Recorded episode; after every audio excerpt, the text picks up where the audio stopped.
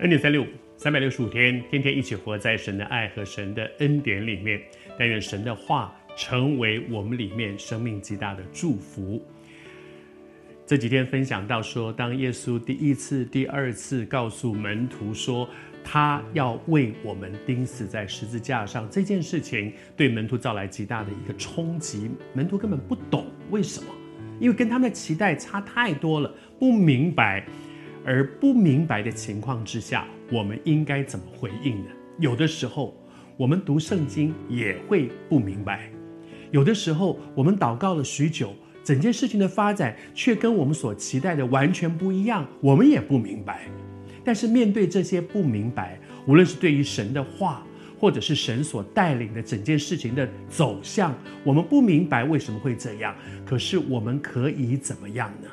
我读给你听，耶稣对门徒说了这些话之后，他说：“你们要把这些话存在耳朵，存在耳朵里面。也就是说，不要这个耳朵听进去了，那个耳朵出去了，根本反正听不懂，不知道他在说什么。不，存在耳朵里，更重要的是存在心里。也许有一些事情，有一些经文，我们读的时候不一定明白，但是很奇妙啊。我从小在教会里面长大。”从很小的时候，我的哥哥姐就训练我要读圣经，读到现在六十几岁了。其实我大概读了有六十年的圣经，但是在这么长的时间里面，常常有很多读不懂的地方，也没办法找一些参考书看，也是不懂。可是呢，就摆在那里，有的时候就拿出来想一想，那段经文到底是什么意思？但是很有意思、哦，可能两年前我读过这段经文，完全不懂。但这这两年当中发生了许多的一些事情，我再读到两年后再读到这段经文的时候，突然明白，原来这段经文是这个意思。我过去读不懂，不是这里读不懂，而是我生命的经历里面没有碰过这样的一些经历，以至于没有那些经历，你就不能够明白这原来是这样意思，原来是指着这个讲的。其实，在我们的生命当中，我们读圣经都会碰到这样的事。有一些东西不明白，放在心里，不要强解，不要按照我的意思私意去解释圣经，你就读放在那里，时候到了，你就会明白。有一些神所带领的情况，跟我们想的也不一样，没有关系。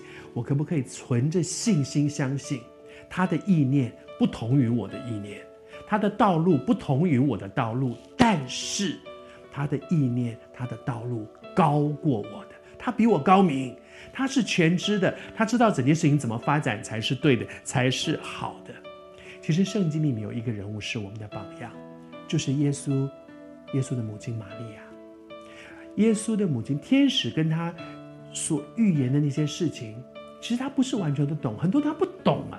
什么叫做圣灵要降临在我就要怀？他不懂，有很多事情不懂，包括耶稣跟他说的话，他有些也不懂。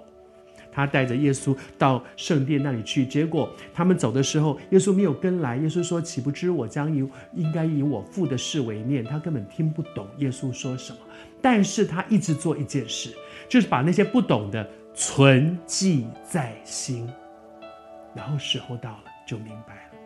我们一起学玛利亚好吗？对于一些我们不懂的属灵的事，存记在心。我奉主的名祝福你，很快。你生命的经历会帮助你明白，原来主的旨意、主的话语是这样。